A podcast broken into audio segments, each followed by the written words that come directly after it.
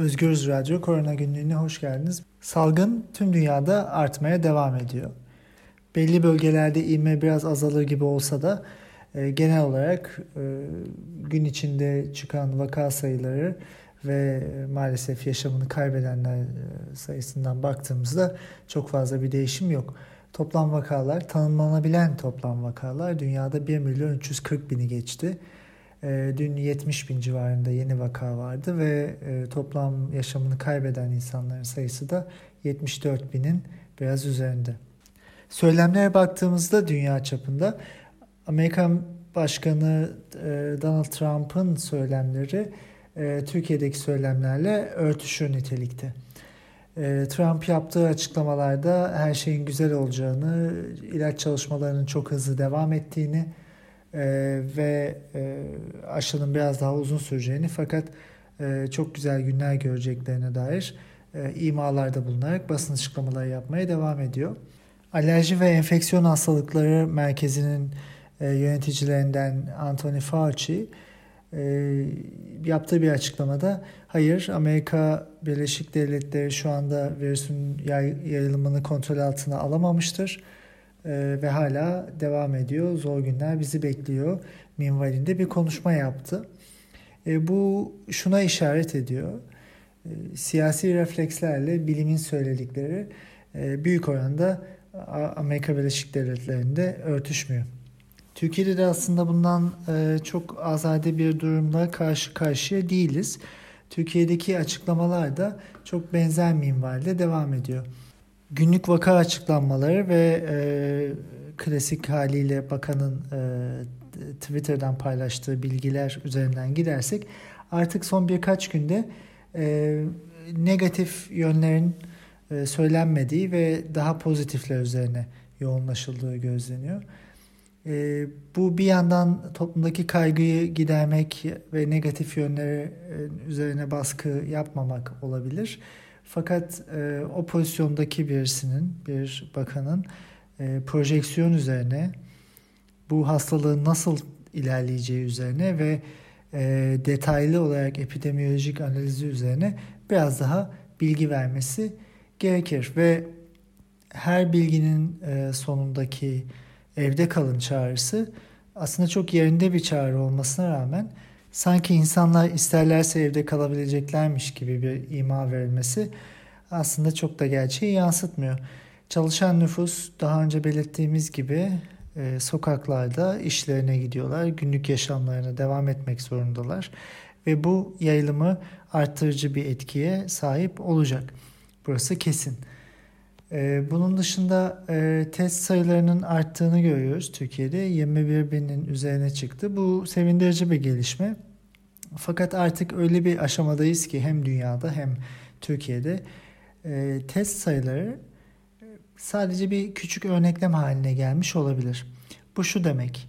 21 bin kişiye test yapıldığında bulunan bir vaka sayısı var. Fakat gerçek resim çok daha geniş ve enfeksiyonun kapsamı çok daha fazla olabilir. Çok daha fazla insan enfekte olmuş olabilir. Bu insanları bulmamızın test ile bir yolu maalesef şu anda yok. Dünyada hiçbir yerde yok. Yüksek sayıda testlerin en çok erken hastalık bu aşamalara gelmeden yapılması gerekiyordu. tüm dünyada bu konuda sıkıntılar yaşandı. Türkiye'de de yaşanıyor. Toplumdaki panik havasıyla ve tedirginlikle doğru orantılı olarak artan e, bir belirsizlik de e, kendini gösteriyor. Geleceğin ne olacağına dair soru işaretleri var. E, yapılan uygulamalar, ortaya konan önlemler ve tedbirler objektif standartlarla bakıldığında yeterli değil maalesef. Üstüne üstlük durumun ciddiyetinden de uzak açıklamalar ile karşılaştık. örneğin ülkenin üretime devam edeceği ve e, sokağa çıkma yasaklarının ya da tecritin ya da e, izolasyon diyebiliriz. Bu uygulamaların yaşama geçirilmeyeceğini bir kez daha bugün e, duyduk. Şimdi burada aslında e, şuna e, odaklanmamız gerekiyor. Tarihte belki de hiç olmadığı şekilde kapitalizm devamı için insan yaşamını kurtarmak zorunda. Ee, birçok açıklama e, dünyanın değişik bölgelerinden e, birkaç ay önce Amerika'da yapılan açıklamalar vardı. E, son hafta içinde de Bill Gates birçok konuşmasında benzer şeyler söyledi. Karantina uygulamalarını en radikal şekilde yapmalıyız ki bu hastalığı bir an önce yenebilelim, normal yaşama geri dönebilelim ve sistemin devamı e, mümkün olsun. Çünkü çok basit bir denklem aslında. İş gücünü e, ve e, toplumda üretimi sağlayan insanları toplumda serbest dolaştırarak hastalandırırsanız uzun vadeli bir süreçte hiçbir şekilde ekonominin de dirayetli ve güçlü kalmasını sağlayamazsınız. E, bu projeksiyonlarımızın eksikliğinden dolayı bu hastalığın ne kadar süreceğini, ne zaman pik noktasına ulaşacağını, sönümlenmesinin ne kadar süreceğini, e, sağlık sisteminin buna ne kadar dayanabileceğini, ek masraflar ve ek yükler çıktığında bunların nasıl karşılanabileceğini, uzun vadede e, bu salgın devam ederse ve karantina uygulamalarının devam etmesi gerekirse e, üretimin, tedarik zincirinin nasıl yapılacağını, tarımın ne şekilde gerçekleştirilebileceğini ve ülkenin gelir kaynaklarının aslında ne olacağını e, düşündüğümüzde e, büyük bir belirsizlik var. Belki e, yönetenler de bunu böyle düşündükleri için e, ekonominin devamı için üretimin devamının e, en birinci öncelik olduğunu e, birçok defa belirtiyorlar. Biz buradan e, tekrar aynı noktayı e, bir kez daha altını çizerek söyleyelim. Şu durumda insan yaşamını öncelemeyen herhangi bir uygulama uzun vadede e, kaybetmeye mahkumdur. Hem güvenini kaybetmeye mahkumdur e, hem de insanların e, canına mal olacak e, kararları aldığı için tarihe karşı da yükümlü olacaktır. Ee, birkaç gelişme var Türkiye'de. Örneğin e, çok önceden belirttiğimiz gibi başka modellerde de e, ortaya konan, örneğin Çin'de yapılan bir hastane vardı. New York'ta çok farklı bölgelerde e, sahra hastaneleri yapılmıştı. Türkiye'de de uzun süredir söylenmesine rağmen bugün açıklandı ve 45 gün sonra bir sahra hastanesi yapılacak. Fakat 45 gün çok uzun bir süre. E, her hafta değişen bir dinamikle artan enfeksiyona 45 gün beklemek e, akıl kârı değil. E, 45 gün sonra hangi durumda olacağımızı ve o e, inşaat işinde çalışabilecek insan bulup bulamayacağımızı da e, şu an için bilmiyoruz. E, Türkiye'de e, plazma tedavisiyle ilgili bazı haberler ortaya çıktı. Malatya'da bir hastanede, üniversite hastanesinde plazma tedavisi ilk defa uygulandığına dair bir haber vardı. Bu sevindirici bir gelişmedir elbette. Fakat daha önce belirttiğimiz gibi bu tekniğin kendine has sıkıntıları ve eksiklikleri de var. Kullanılan antikorların yani plazmanın e, içerdiği maddelerin ne kadar etkili olup olmadığı, e, hangi hastalardan, hangi tip hastalardan alındığı ve hangi virüs tipine karşı etkili olduğu önemli.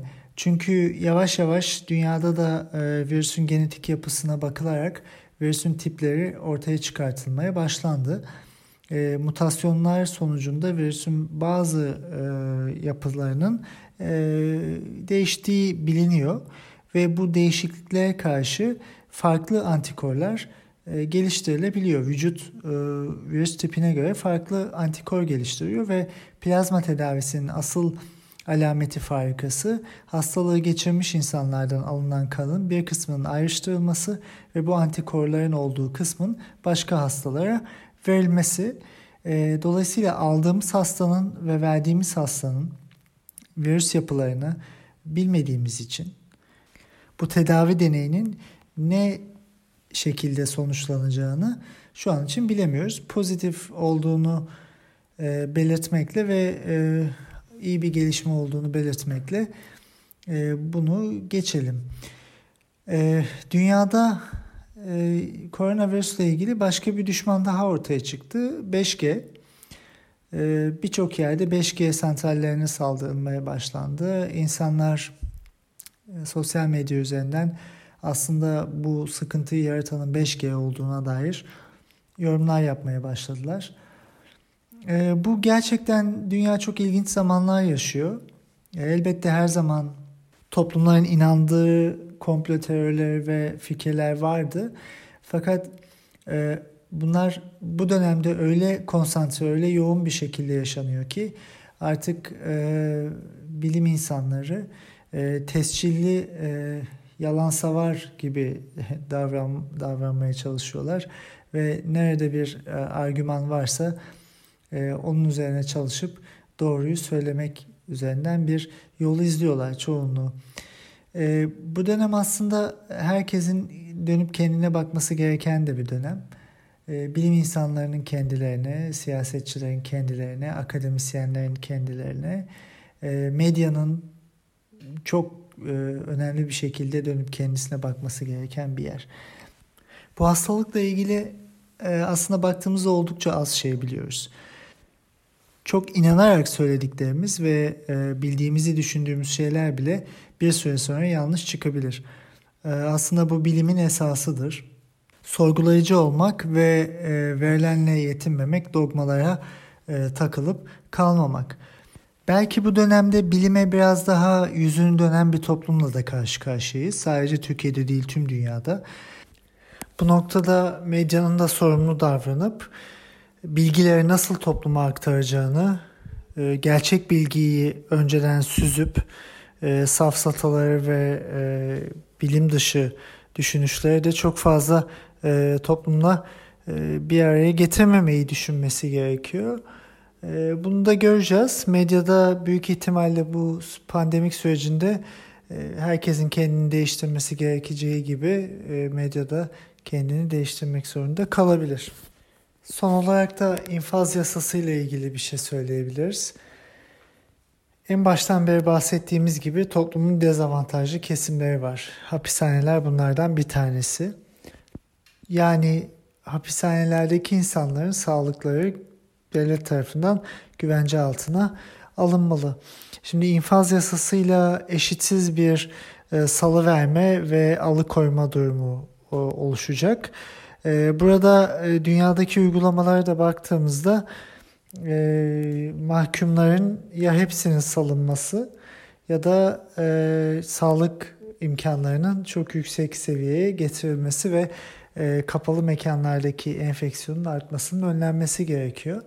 Kısacası çok büyük koordinasyon ve planlama gerektiren bir hastalık sürecinde ortada olmamak ve olayları kendi akışına bırakmak sıkıntıları büyütmekten başka bir işe yaramayacak. Yarın e, tekrar görüşmek üzere. Sağlıklı kalın.